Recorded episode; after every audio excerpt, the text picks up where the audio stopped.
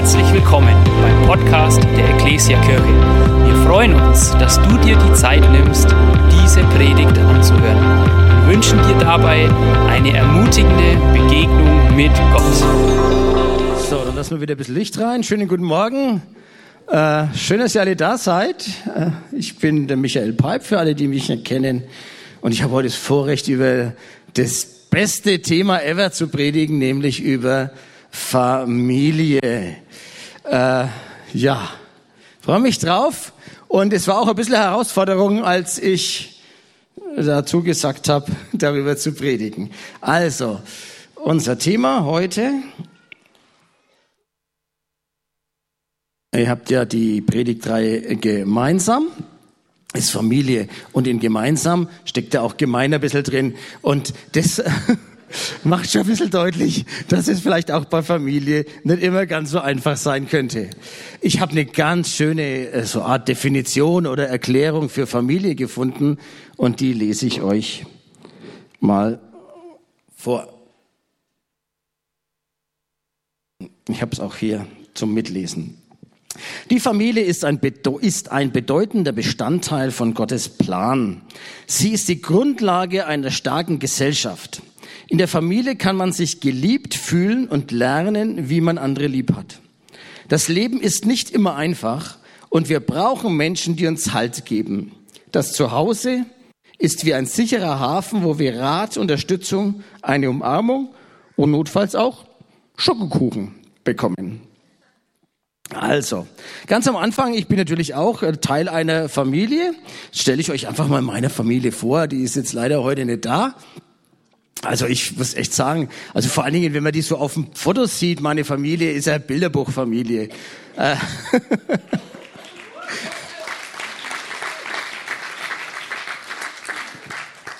Also, ich soll übrigens Grüße ausrichten von meiner Frau, wäre gerne dabei gewesen, aber wir haben heute so einen äh, Familiengottesdienst bei uns in der Gemeinde und deshalb konnte sie nicht mitkommen.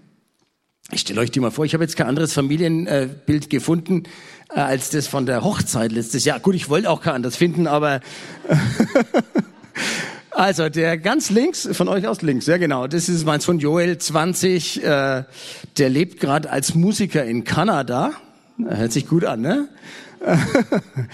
genau, dann kommt der Felix, ist 15, ja, der muss morgen wieder in seine Feindeswelt, in die Schule eintauchen, der kämpft mit Latein und all den anderen komischen Dingen, die da so für einen bereitet sind. In der Mitte, das ist ein ganz neues Mitglied unserer, sage ich mal, Kernfamilie. Eigentlich gehören ja zu der Familie auch Großeltern dazu. Das ist mein Schwiegersohn, der Markus. Der hält meine Tochter, die Sophia, äh, hier im Arm. Die studiert Heilpädagogik. Ist ja ganz eine nette.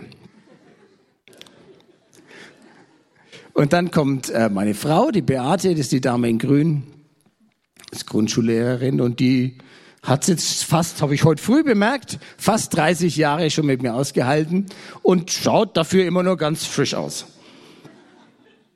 Und der Herr ganz rechts, also das, bisschen, das bin ich, also ich wollte nur sagen, man erkennt mich vielleicht nicht, weil ich da so verkleidet bin mit Anzug, aber tatsächlich, das ist meine Familie.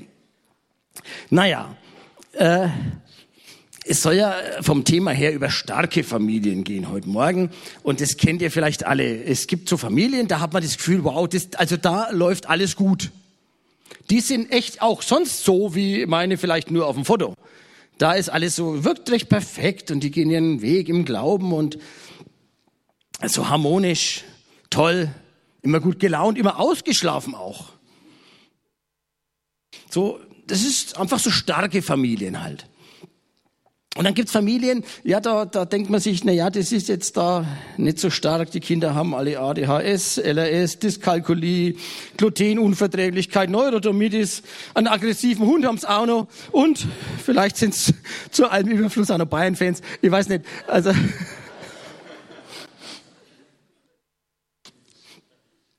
Also halt so einfach gar nicht stark.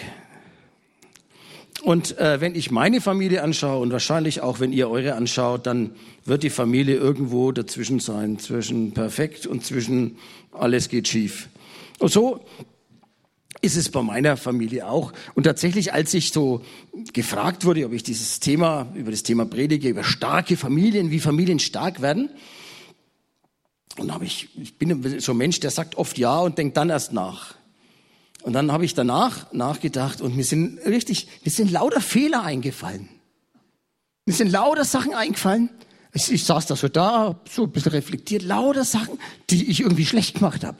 Und habe gedacht, na, na, Mahlzeit. Meine Frau hat mich ein bisschen aufgebaut, aber das zeigt auch ein bisschen. Von vornherein wollte ich das gleich mal sagen. Wenn unperfekte Menschen auf einem engen Raum, zum Beispiel auf 100 Quadratmetern oder 150 oder 60 zusammenleben, ist es selbstverständlich und übrigens ganz normal, dass das nicht immer ganz glatt abläuft. Denn früher waren die Menschen ja in Höhlen und die sind dann immer rausgegangen, wenn was nicht gepasst hat. Und haben gesagt, ja, ich gehe jagen.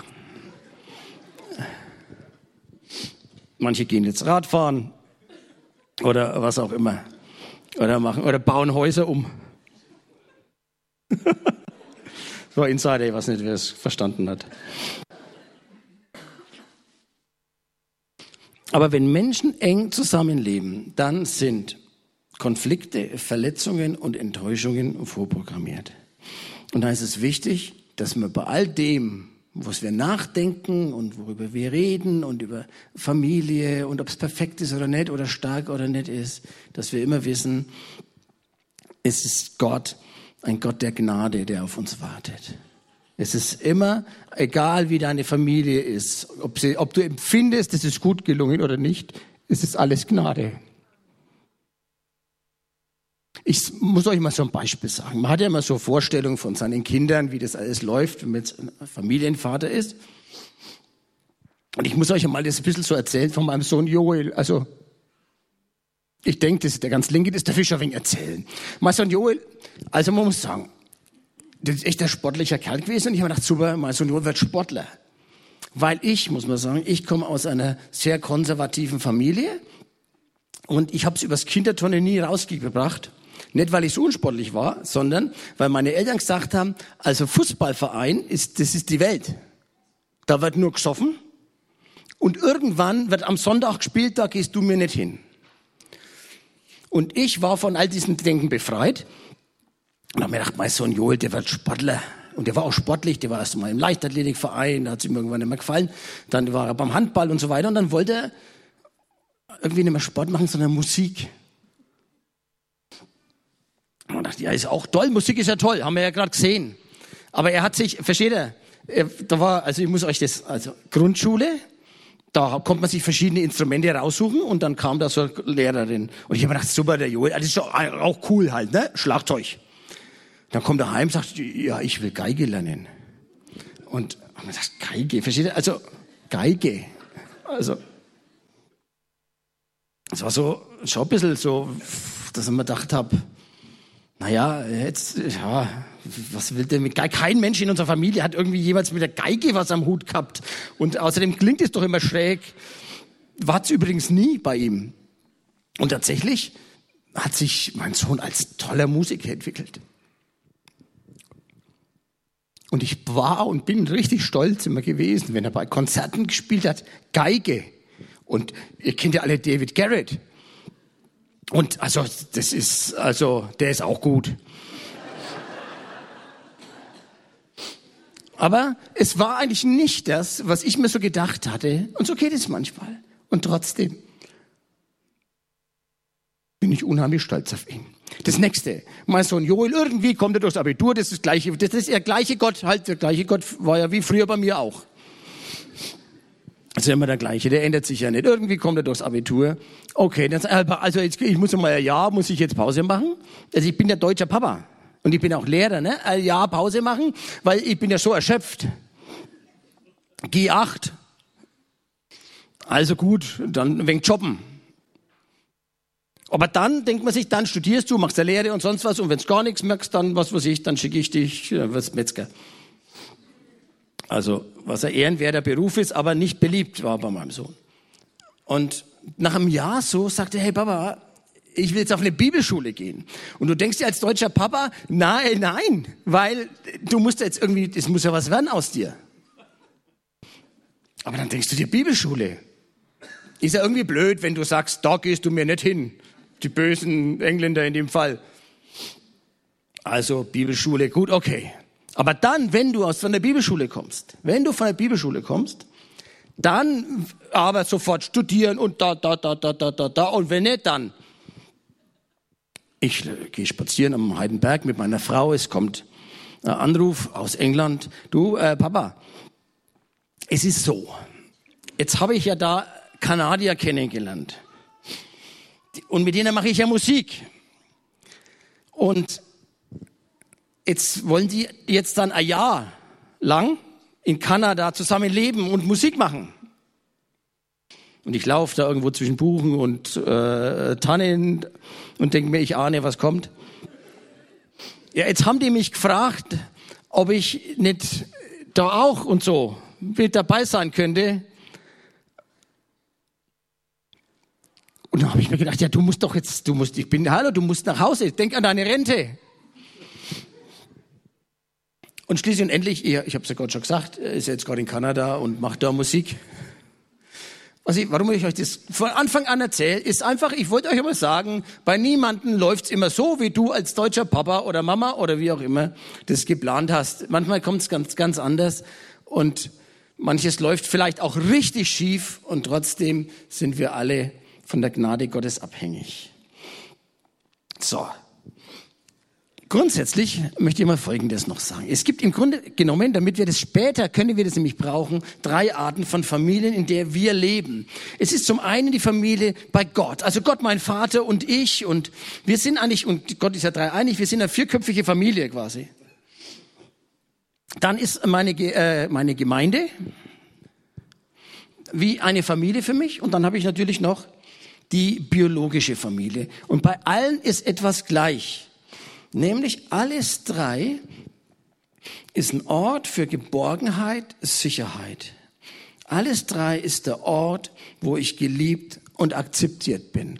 Bei Gott sowieso, hoffentlich auch in der Gemeinde und hoffentlich vielleicht auch in meiner Familie.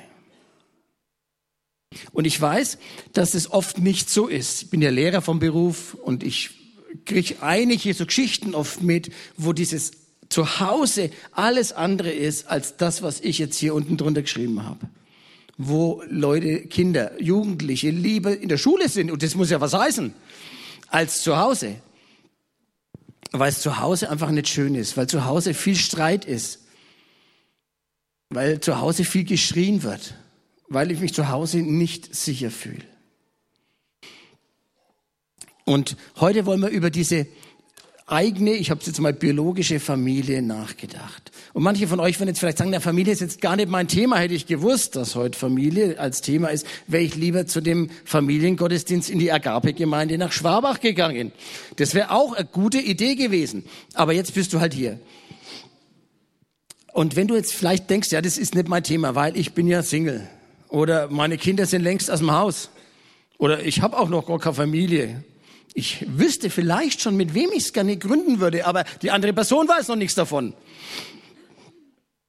Äh, dann wollte ich einfach sagen, jeder von uns entstammt ja einer Familie.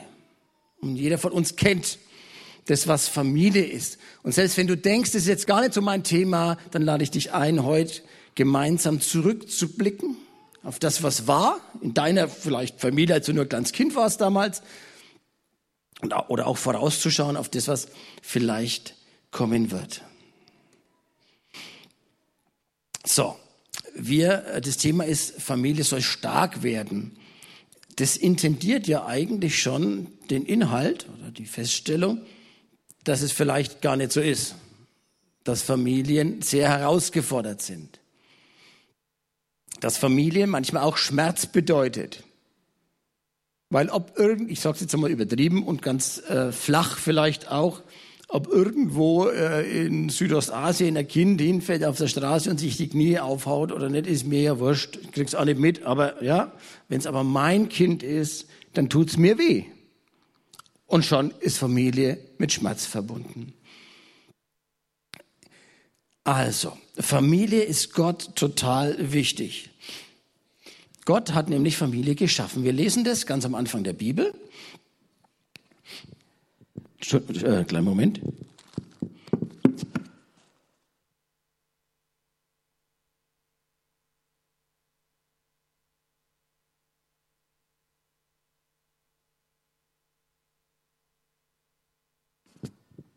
Das sind wirklich die Pollen jetzt gerade. Und Gott schuf den Menschen zu seinem Bilde, zum Bilde Gottes schuf er ihn. Und er schuf sie als Mann und Frau und Gott segnete sie und sprach zu ihnen, seid fruchtbar und mehret euch. Und bam, war die erste Familie da.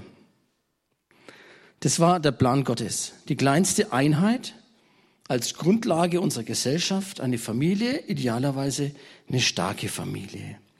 Und ich habe das mal so gehört, ob das so biblisch stimmt, weiß ich nicht, aber es ist ja so, der Mensch ist ja das Ebenbild Gottes. Das steht in der Bibel drin.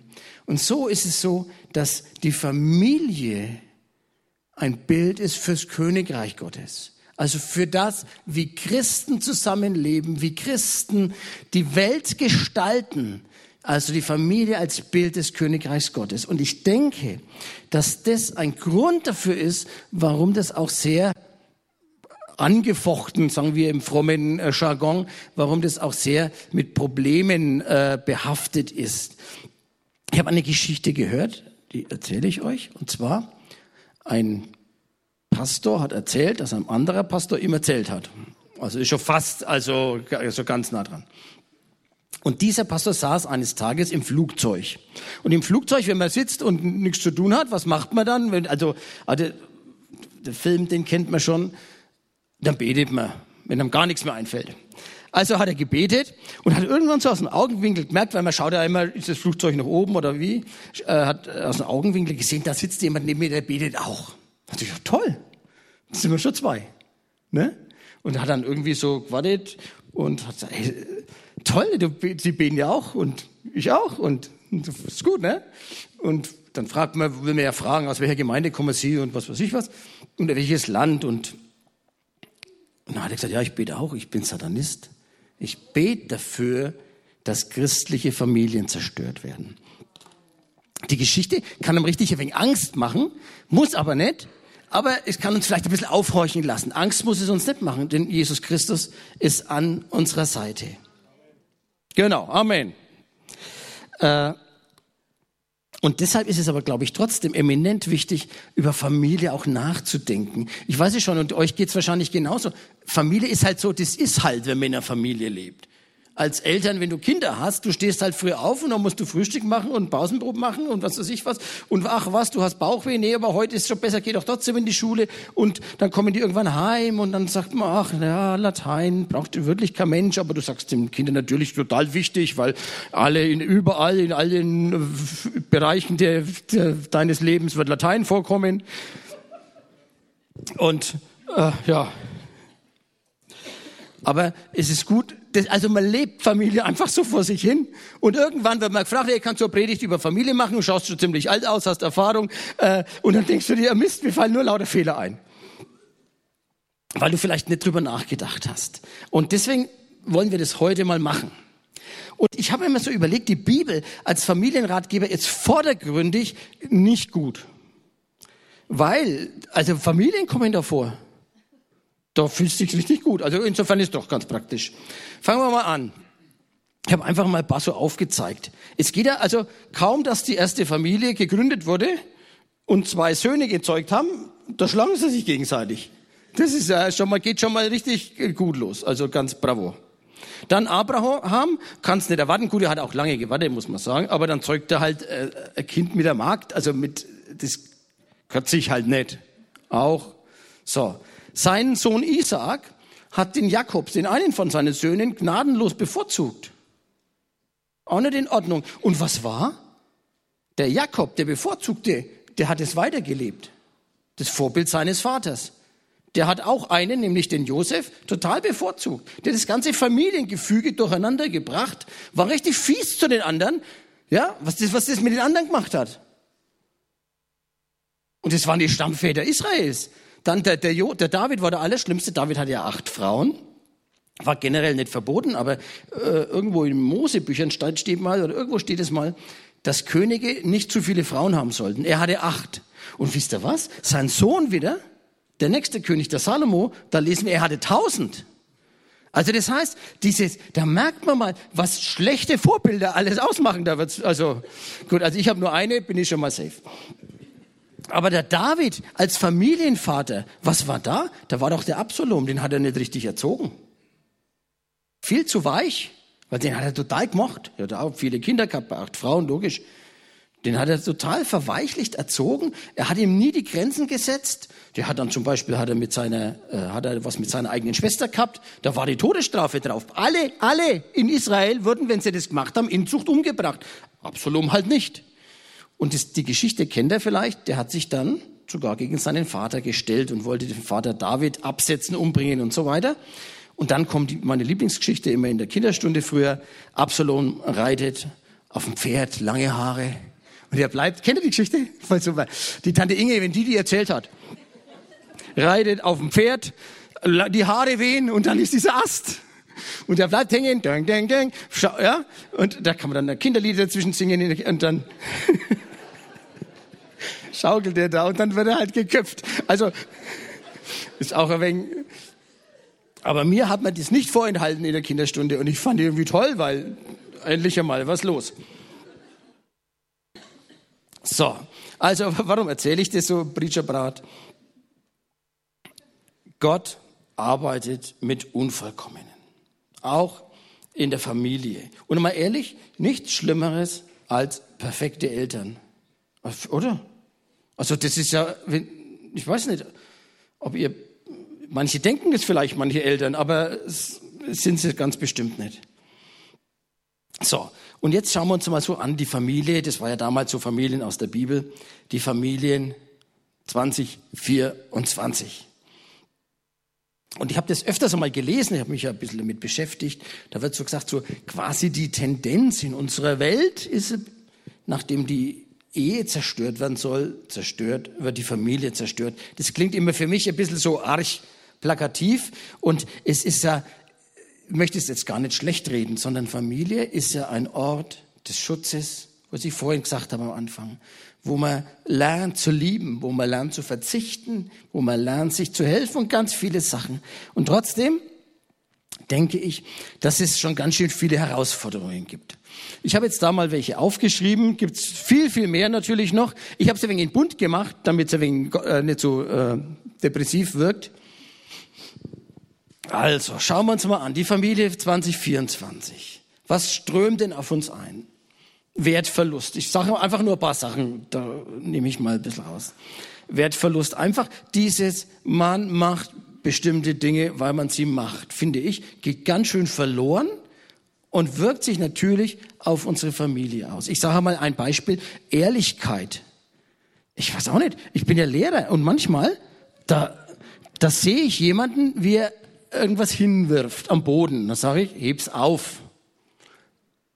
Vielleicht, naja, vielleicht sage ich, heb's bitte auf, er nicht. Heb's auf. Und dann sage ich, ja, war ich nicht. Und dann sage ich, doch, ich hab's aber gesehen. Ich hab, na, das war ich nicht. Beweisen Sie es mir. Und dann fallen dir einfach so, fällt dir einfach hinten in deinem Kopf, das Wort Nasenbeinbruch rein, aber, aber einfach, was ich merke ist, was ich merke ist, sowas wie dieser Wert. Und da flippe ich nämlich aus, wenn mich jemand anlügt. Jemand, also äh, für mich in meinem Job, wenn jemand was anstellt und dazu steht, okay, dann müssen wir drüber reden, aber das geht. Aber wenn dich jemand anlügt und wenn es noch die kleinste Kleinigkeit ist, da, ja, wäre ich sehr ärgerlich.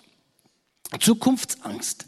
Es gibt ja verschiedene Untersuchungen, wie viel Angst oder Ängste junge Menschen haben. Der Krieg, die Umwelt, wirtschaftlicher Niedergang, unser Land ist gespalten und, und, und, und, und. Das kommt natürlich irgendwie in unsere Familie mit rein. Natürlich beeinflusst uns, uns unsere Herkunftsfamilie vielleicht mehr, als man manchmal denkt. Unsere Gesellschaft verändert sich. Und die Politik ist auch eher so in die Richtung, dass man sagt, na ja, die Vereinbarkeit von Familie und Beruf ist viel wichtiger als die Zeit, in der man einfach seine Kinder erziehen könnte diese zwei bis drei Jahre wichtige Bindungszeit ist uns in unserer Gesellschaft vielleicht gar nicht so wichtig. Jetzt als Neuestes soll man ja vier soziale Elternteile äh, bestimmen können. Ich weiß nicht, ob das Gesetz schon durch ist, aber es ist in dem Koalitionsvertrag drin. Statt der zwei biologischen vier äh, soziale Elternteile äh, einfach weil man versucht, glaube ich, mit diesen politischen Entscheidungen einer gesellschaftlichen Entwicklung nachzukommen. Und das beeinflusst uns auch als Familie. Das Internet, was wir Informationen bekommen, was unter Umständen unsere Kinder an Bildern sehen, einfach, ganz einfach so. Es sind neue Werte, die uns da vorgegaukelt werden. Social Media beeinflusst unsere Familie total, weil sonst war es doch schon ein bisschen so, dass Papa und Mama Vorbild waren. Idealerweise. Vielleicht schon auch noch andere, aber auch Papa und Mama zeitlang. Bis sie gemerkt haben, Papa kann doch nicht alles hochheben. Und was weiß ich was. Aber grundsätzlich schon ein bisschen. Und jetzt sind Vorbilder eigentlich Leute, die halt irgendwelche Influencer sind. Uns influenzen, beeinflussen, ohne dass wir das merken. Ich merke das jetzt erst so richtig, seitdem ich auf Instagram bin. Weil am Anfang habe ich ja ständig immer, weil da kriegt man ja, das wisst, also die, die da drauf sind, wissen das, du kriegst ja immer dauernd das Gleiche, wenn du was anschaust. Am Anfang habe ich ständig Schiffsunglücke und türkische Hochzeiten gesehen. Einfach so. Und wenn du natürlich da, und ich kenne das von, auch von Schülern, wenn du ständig irgendwas anschaust mit, wie toll es ist, wenn du magersüchtig bist. Oder ganz ach, wie ach, wie, wie cool du bist, wie du dazugehörst, wenn du Depressionen hast. Und das nicht falsch verstehen, wenn man das hat, ist es ganz schlimm. Aber dann, es gibt auch so ein, so ein, äh, so eine Tendenz gerade in den Social Medias, wo das gehypt und gefeiert wird. Und das beeinflusst unsere Familie. Und es gibt noch ganz viel, viel mehr, was man jetzt da sagen könnte. Und jetzt kann ich natürlich sagen, Mist, ich würde gerne halt einfach, weil früher war ja alles besser dann. Früher war alles besser. Also leben wir doch irgendwo 1520, da war die Familie noch ihren Wert gehabt, da waren die Leute noch höflich und freundlich und wenn der Lehrer geschimpft hat, hat das Kind daheim gleich nochmal eine draufgelegt. Das war doch eine super Zeit.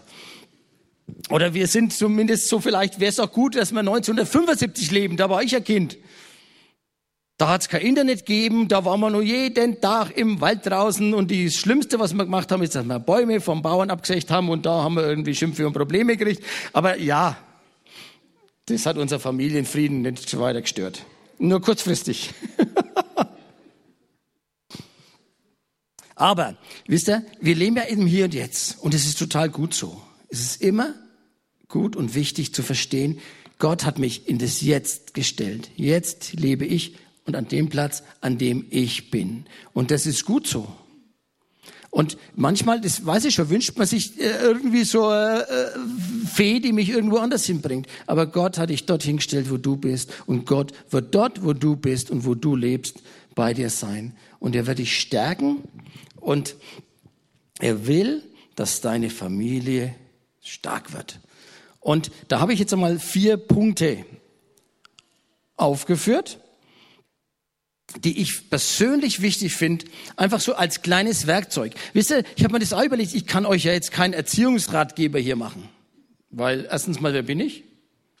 Weil mein Sohn macht jetzt das dritte Jahr nach dem Abi nix. Also wie soll ich euch was über Erziehung erzählen? Und Latein und was weiß ich was. Und manchmal ist es ja auch so, man müsste vielleicht in einer Situation zu einer Person sagen, hey, du musst mal strenger sein mit deinem Sohn. Das ist ja wie beim Absalom. Und wie hat der geendet? Naja, aber beim einen müsste man vielleicht in der Situation sagen, ey, du musst mal strenger sein. In der gleichen Situation müsste man doch zu jemand anderem sagen, ey, entspann dich ja mal. Das ist ein Kind. Das ist halt so. Und deshalb kann man Erziehungstipps oder Ratgeber schwer irgendwie von hier vorne geben und ich will das auch gar nicht. Aber mir sind diese vier Sachen eingefallen, was ich denke, dass unsere Familien stark machen können. Und der erste Punkt ist diese Grundatmosphäre.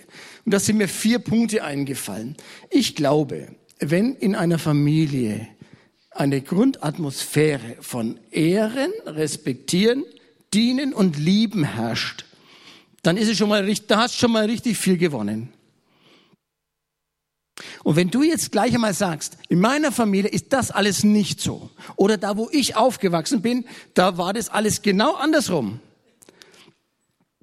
dann würde ich dir raten, vielleicht einfach auch persönliche Hilfe in Anspruch zu nehmen. Natürlich, wir werden beten und wir können zu Gott gehen, aber wenn das dich so triggert, dass es dich fertig macht, dann musst einfach mal mit jemandem reden und man kann gemeinsam zu Gott gehen und es wird sich viel verändern. Ich würde das gerne mal mit der Grundatmosphäre ein bisschen hm, aufdröseln. Also Ehren, Respektieren, Dienen und die Liebe. Ich hatte ja vorhin gesagt, die Familie soll ein Ort der Geborgenheit, der Sicherheit sein. Ein Ort, wo ich geliebt und akzeptiert bin. Ein Ort grenzenloser Liebe und Liebe voller Grenzen. Ich hatte meine Kinder gefragt, ob sie mir da mal ein paar Gedanken schreiben könnten. Heute schreibt man doch immer alles. Und das war auch sowas, wo die gesagt haben, das soll ein Ort, eine starke Familie, ist ein Ort der Geborgenheit, der Sicherheit. Da will ich geliebt und akzeptiert sein. Da will ich grenzenlos geliebt sein. Aber ich möchte auch Grenzen bekommen. Hat mein Sohn geschrieben, der noch bei uns zu Hause wohnt. Respekt. So, ein paar Bibelstellen dazu, die das ein bisschen äh, untermauert. Und zwar, ganz am Anfang der Bibel lesen wir, dass wir Vater und Mutter ehren. Und dieses Ehren ist übrigens ein ganz interessantes Wort. Das heißt sowas wie Gewicht haben, wie wiegen. Also das heißt, wenn da dort steht, du sollst Vater und Mutter ehren, dann geht es in, in dem Fall gar nicht primär darum, dass du immer gehorchst. Ist für uns Eltern auch toll, aber egal. Ehren heißt, dass du der Person, deine Eltern, deine Mutter oder dein Vater, und manchmal lebt man nur mit einer Person zusammen, das Gewicht gibst, die Wertigkeit, die dieser Person gebührt. Das ist Ehren, die Ehre geben. Dann geht's aber noch weiter. Wir lesen auch noch, ehrt euch einander in Demut. Einer achte den, höher, den anderen höher als sich selbst. Also, und ich glaube, und deshalb habe ich das am Anfang auch gesagt, das war so, das ist ja so für Gemeinde geschrieben eigentlich. Da steht ja jetzt gar nicht dort, hallo, lieber Bu, mach das so mit deinem Papa. Sondern das steht, hat der, äh, Paulus an die Philipper geschrieben. Aber ich glaube, das Prinzip ist genau das Gleiche. Was wir in der Gemeinde als große Familie leben, was wir in der Gesellschaft leben sollen, das gilt auch für uns in der Familie. Dieses wir ehren einander. Wir achten den anderen höher als uns selbst. Und das ist natürlich herausfordernd, weil das gilt ja für alle. Das gilt für die Kinder und Erwachsene und das gilt für mich und andersrum. Das gilt übrigens auch für mich. Meine Eltern sind 90 und 91. Vater und Mutter ehren, gehorchen, denke ich, brauche ich doch nicht mehr. Also aber ehren muss ich die immer noch. Ich muss ihnen immer noch das Gewicht geben, die Bedeutung, das sagen, doch, du bist für mich ein ganz gewichtiger Mensch, ein, wie ein, äh, und ich ehre dich, genau. Und als drittes haben wir dann zum Beispiel noch dient einander. Ja, dient euch in der Familie. Der Familie ist ein Platz, in dem er sich dient. Da gibt's noch mehr so Bibelstellen, ich habe nicht alle aufgeschrieben. Liebe den Nächsten wie dich selbst. Dann steht was von, ihr sollt einander untertan sein und ihr sollt euch lieben, wie Christus euch geliebt hat. Und Christus, das wisst ihr, der ist zum Äußersten gegangen. Also eine Liebe, die quasi bis zum Tod geht. Dann lesen wir, ihr Väter behandelt eure Kinder nicht ungerecht, sondern und fordert sie nicht zum Zorn heraus. Genau, sondern erzieht sie in Wort und Tat zu Gott hin. Und ich glaube, dass das die Grundlage ist, dass das die Atmosphäre in unseren Familien sein sollte, dass wir einander ehren und respektieren und nicht sagen, na du, ich bin höher als du. Natürlich müssen Eltern manchmal was vorgeben, das ist ja ganz logisch. Aber wir dienen einander. Wir respektieren uns. Und ich hatte ja schon gesagt, ich habe meine äh, Kinder gefragt, und die haben da ein paar so ganz konkrete Sachen auch gesagt, was sie, nein, das ist noch nicht die Folie, was sie wichtig finden.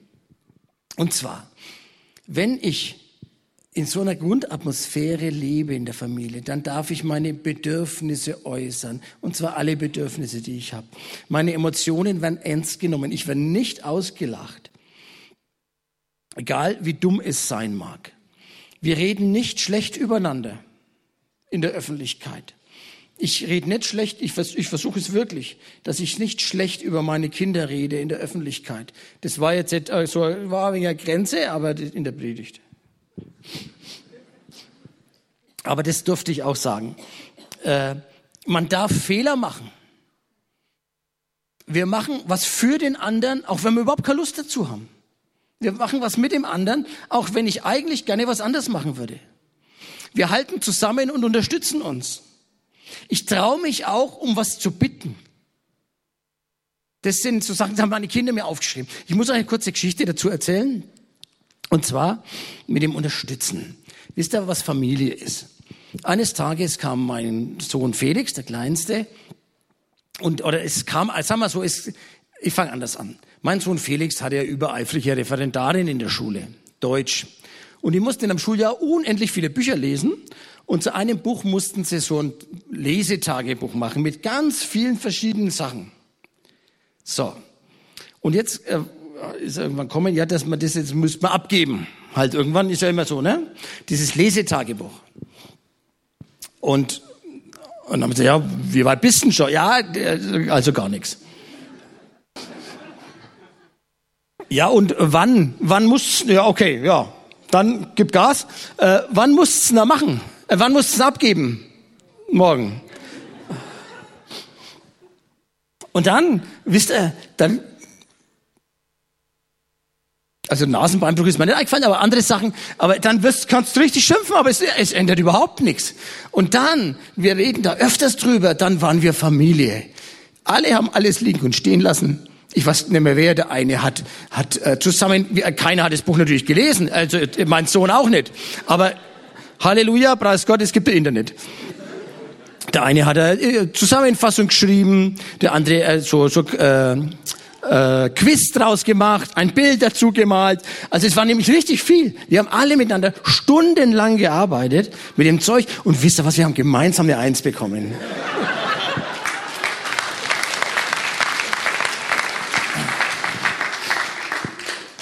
Das ist auch Familie.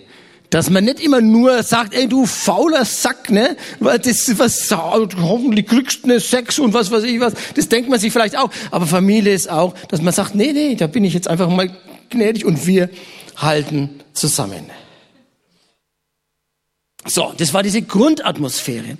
Dann Vorbilder. Ein schönes ist nicht in der Bibel, aber der Karl Valentin hat offensichtlich mal gesagt, wir brauchen Kinder nicht zu erziehen, sie machen uns sowieso alles nach. Und äh, das ist es so. Äh, Werte werden durch Vorbilder vermittelt. Ich habe das vorhin mit dem Lügen erzählt und ich habe manchmal kriegt man das als Lehrer auch ein wenig mit, dass das in Familien manchmal vielleicht auch so das Normale ist. Bevor ich schuld bin, lüge ich erst einmal. Ja? Das, machen, das ist logisch, das ist ein Wert. Den fände ich jetzt nicht besonders gut, aber es ist einer, der funktioniert vielleicht oft relativ gut. Keine Ahnung. Aber die, unsere Kinder tun das, was wir tun. So wie ich mit meiner Frau umgehe, werden meine Söhne es mit ihrer machen. Wenn ich, ich sag's nochmal, Lügen als Ausweg sehe, als gängigen, dann machen es meine Kinder auch. Wenn ich die Schuld immer bei anderen suche, dann ist es ein gängiges Verhaltensmuster in meiner ganzen Familie. Wenn ich Geld für Kinder in Afrika spende, spenden meine Kinder das auch, machen die das auch.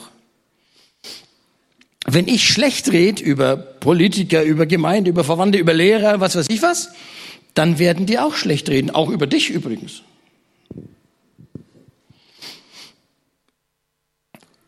Wenn ich beim Essen Vielleicht ein ganz banales Beispiel und diejenigen, die jetzt keine großen Kinder mehr haben oder schon älter sind, die kennen das Problem Gott sei Dank nicht. Wenn ich beim Essen am Smartphone immer sitze, werden es meine Kinder auch machen. Und wenn ich das nicht will, dann kann ich schimpfen über meine Kinder, die immer beim Essen am Smartphone sitzen. Und das geht auch nicht. Ja, aha. Dann solltest du bei dir selber anfangen. Da könnten wir jetzt noch ganz viel sagen über Vorbilder und Werte, aber das soll so mal sein. Dann, äh, wie wird äh, Familie stark? Indem man halt Zeit miteinander verbringt. Und ich glaube und empfinde es so, in unserer heutigen Zeit kommt es relativ zu kurz.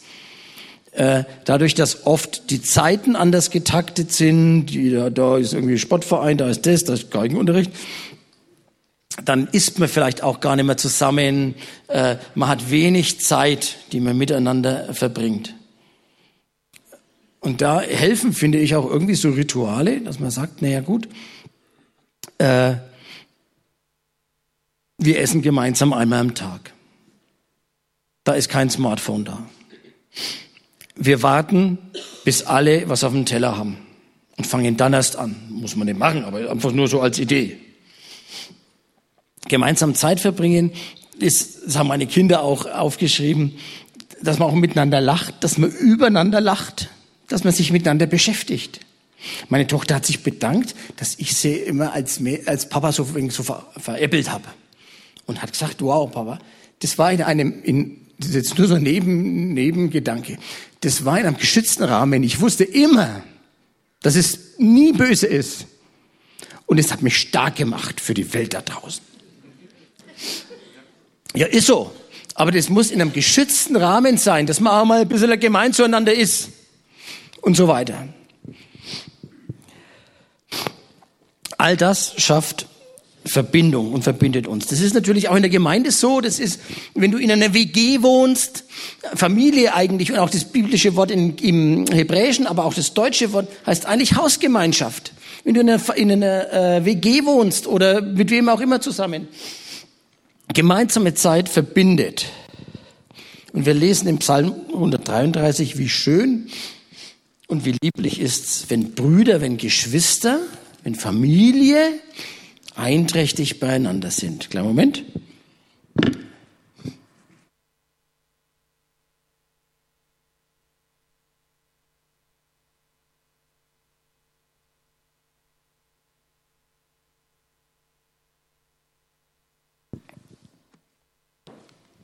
Und dann habe ich noch eins, wenn die Familie stark macht. Denn wir glauben ja, dass eigentlich Gott uns auch stark macht. Gott ist der, der, der Mittelpunkt unseres Lebens. Und wenn, das, wenn Gott in unserer Familie dabei ist, dann ist es ein, so ein riesengroßer Pluspunkt. Äh, und deshalb ist es von immenser Wichtigkeit. Und auch da gilt das Vorbild, habe ich mal irgendwo gelesen. Versuch nicht deinen Kindern zu erzählen, Bibel zu lesen, sondern lies die Bibel. Deine Kinder müssen sehen, dass du das tust. wenn du ihnen das nur sagst und die das immer nur im Gottesdienst hören, dann ist es irgendwie, dann verpufft es.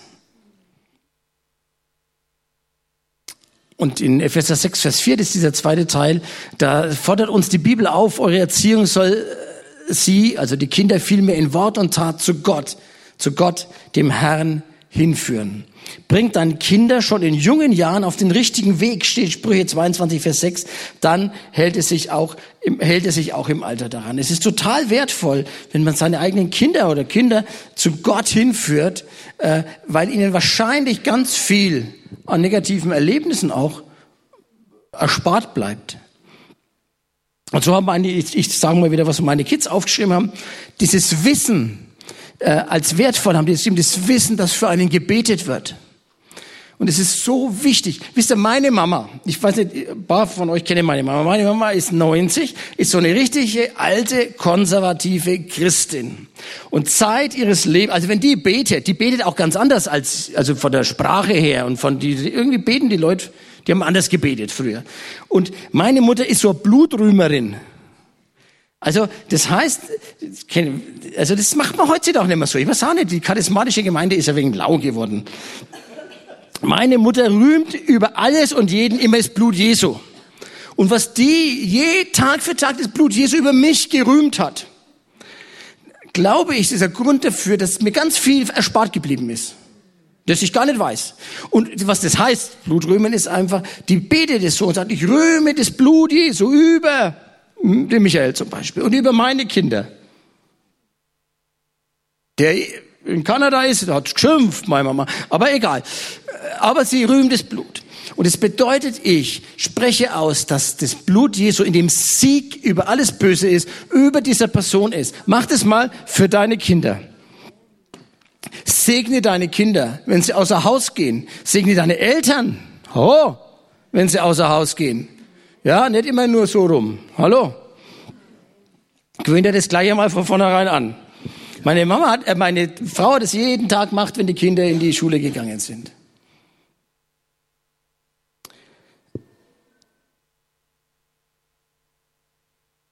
Ja, da ist diese Aufzählung. Äh, gemeinsame Zeit mit Gott verbringen. Da haben mein, und meine Kinder übrigens äh, quasi so kritisiert, dass wir zu wenig gemeinsam Zeit mit Gott verbracht haben, dass wir zu, gemeinsam zu wenig in der Bibel gelesen haben. Irgendwie wenn krass, dass wir zu, zu wenig gemeinsam gebetet haben. Haben mich ganz schön getroffen. Und ich habe nachgedacht und es ist einfach deshalb so, weil das war so unser, äh, bei uns beiden, so ein kleines Trauma. Bei unseren Eltern früher war das irgendwie so eigenartig. So, jetzt sind wir auch fromm und so. Und es war nie so, so normal und schön. Und das haben wir leider weitergegeben. Das ärgert mich jetzt und finde ich echt schade. Und deshalb ist es auch wichtig, dass man solche Sachen, die man mitbringt, quasi abtrennt und sagt und sich dessen bewusst ist und sagt, das war eigentlich nicht gut, das bin ich, so bin ich geprägt, aber ich möchte das beenden. Lass uns, es ist wichtig und gut, dass es ganz normal ist und keine Diskussion, dass man in den Gottesdienst miteinander geht.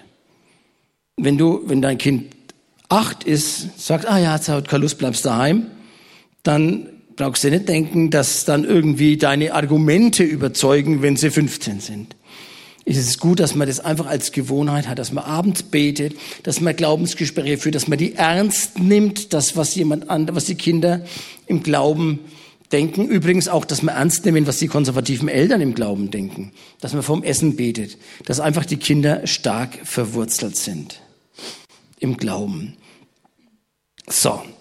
Und jetzt ist es so, jetzt habe ich euch einen Haufen Sachen gesagt, ein paar Geschichten dazu erzählt, was vielleicht wichtig wäre.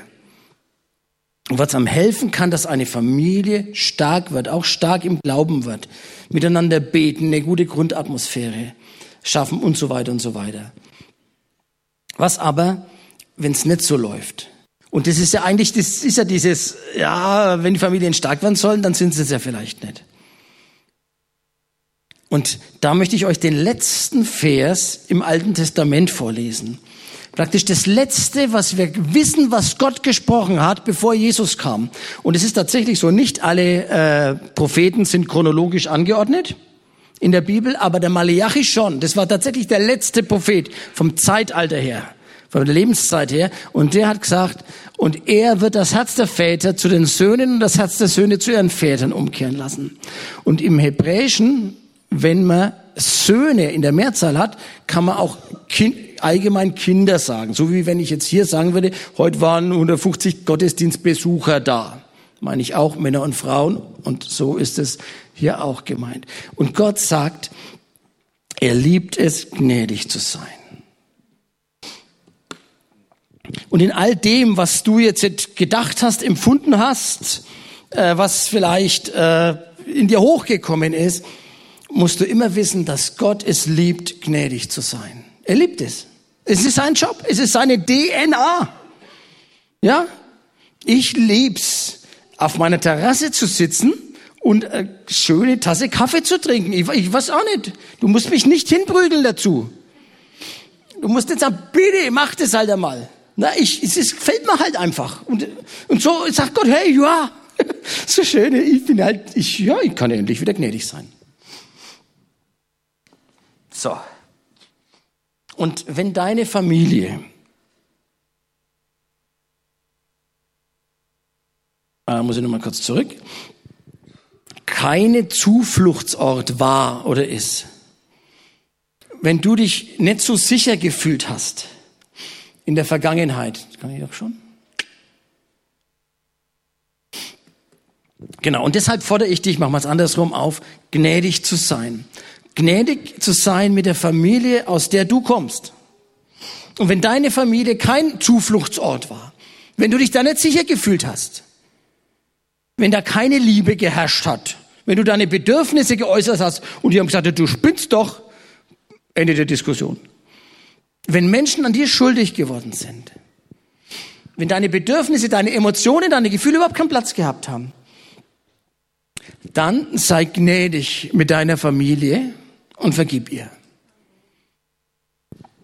Und wenn deine Familie, deine aktuelle, wenn das, das eher belastet als befreit, wenn es kein Ort der Sicherheit ist, wenn du an deinem Ehepartner, an deiner Ehepartnerin, deine Kinder an dir, du an deinen Kindern, was weiß ich, schuldig wirst, wenn deine Familie nicht stark ist, wenn du richtig heulen könntest, wenn du dran denkst, dann vergib ihnen und bitte um Vergebung. Und wenn du merkst, dass du selber versagst oder versagt hast, dann sei gnädig mit dir. Auch wichtig. Dann sei gnädig mit dir selbst und lass dir von Gott vergeben. Sei auch gnädig mit Gott. Manchmal geben wir Gott ja die Schuld für alles. Und natürlich, vieles, was wie läuft oder nicht läuft, hast, kannst du überhaupt nicht beeinflussen. Krankheit zum Beispiel. Tod zum Beispiel. Verlust einer Person in deiner Familie. Ich habe kürzlich zum ersten Mal in meinem Leben eine Beerdigung gehalten von einer Frau, die so alt ist, war wie ich. So mitten aus dem, ziemlich mitten aus dem Leben gerissen. Und sowas hinterlässt natürlich, das, das zerreißt eine Familie irgendwie. Das war so der Mittelpunkt der Familie. Ich war noch jung. Und dann kann man Gott seine Klage bringen, aber sei auch gnädig mit ihm und, und sag ihm einfach deinen Frust. Und ich möchte dir Hoffnung geben für die Zukunft.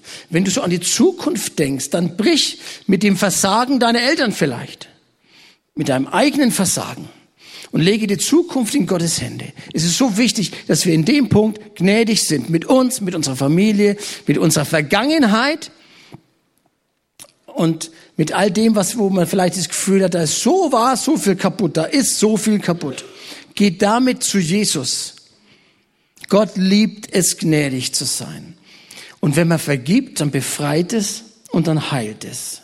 Ich würde euch gerne zum Schluss noch kurz was erzählen. Das habe ich kürzlich äh, gelesen von Corrie Boom zum Thema Vergebung. Hat jetzt nichts mit Familie zu tun, aber trotzdem fand ich, das hat mich echt beeindruckt. Corrie Boom hat ja Juden versteckt und wurde ins KZ gesteckt, fürchterlich misshandelt. Ihre to äh, Schwester ist dort gestorben und 1997, also zwei Jahre danach, also sie hat das KZ überlebt, hat sie in einer Kirche erzählt, da, wie es ihr gegangen ist, weil sie ja gläubige Christin war. Und dann kommt ein Mann auf sie zu und erzählt ihr, dass sie, und, und sie erkennt ihn auch. Das war einer der Wärter für sie und er hat sie unheimlich gedemütigt und so weiter. Und er sagt, ich bin Christ geworden, vergibst du mir? Und man kann sich vorstellen, nein, denkt man sich ja, weil ja? Und dann hat sie Folgendes erzählt. Mit einer mechanischen Bewegung legte ich meine Hand in die Hand, die sich mir entgegenstreckte. Dann geschah etwas Unglaubliches. Ein heißer Strom entsprang in meiner Schulter. Er lief meinen Arm entlang und sprang über unsere beiden Hände. Mein ganzes Sein wurde von dieser heilenden Wärme durchflutet. Ich hatte plötzlich Tränen in den Augen und konnte sagen, ich vergebe dir. Ich vergebe dir von ganzem Herzen. So, das ist das Ende meiner Predigt, aber nicht das Ende von dem, was Gott tun möchte. Und ich glaube, es wäre echt schade, es wäre echt schade, wenn wir jetzt heimgehen würden und sagen würden, ja, okay, ich kann mich noch dran erinnern an Corinne Boom, äh, an den einen Sohn, der irgendwie äh, sein, sein, sein Deutschzeug nicht gemacht hat und ja, und das Wetter war schön. Ich denke, wenn Gott uns solche Sachen aufs Herz legt, dann möchte er uns da auch berühren in unserem Herzen. Und ich würde euch gerne einladen, das so einfach anzunehmen. Ein bisschen so wie die Keute im Boom, die diese Hand genommen hat und gespürt hat, wie diese Vergebung in ihr Leben reinkommt. Und ich denke, dass das heute der Tag ist für manche von euch, von uns, mit all der ganzen Familiengeschichte zu Gott zu kommen. Zu dem, wo immer Geborgenheit, Sicherheit, wo immer Liebe wartet. Du darfst mit deinen Fehlern, mit all dem, was du auch falsch gemacht hast, zu Gott kommen und sagen, hey, vergib mir das. Und du darfst vor Gott und vielleicht, und es hilft, vor Zeugen sagen, ich vergebe meinem Papa, meiner Mama, meinen Kindern, wem auch immer. Ich will vergeben. Ich möchte das durchbrechen. Ich möchte nicht so, dass meine Familie im nächsten wieder so wird, wie es vorher war. Ich vergebe meiner Frau, meinem Mann, der vielleicht, die vielleicht mein Leben echt mich ganz schön an die Grenzen bringt. Und dafür wollen wir uns einfach Zeit nehmen. Wir werden jetzt noch zwei Lieder singen. Und es wird ein Gebetsteam mindestens hier, vielleicht auch hier, das weiß ich nicht sein. Und ich bete euch, dass ihr, wenn ihr das wollt, nach vorne kommt und es euch zusprechen lasst. Das ist so hilfreich. Und es ist so äh, wohltuend, wenn man das ausspricht, wenn man das jemandem sagt, wenn man es in einem anderen zuspricht und sagt, jawohl, die Vergebung ist da. Ich bete noch kurz und dann äh, legt die Band los hier vorne und ich, ja, und wir haben, nehmen uns noch Zeit dafür. Und wenn ihr so das Bedürfnis habt nach einem längeren Gespräch, dann kann man das nach dem Gottesdienst auch gerne noch machen. Ich weiß, ich habe echt lang gepredigt, aber das lag an den ganzen Geschichten dazwischen. Und weil so viele Sachen in der Bibel stehen. Ich kann, ich habe es nicht geschrieben, die Bibel.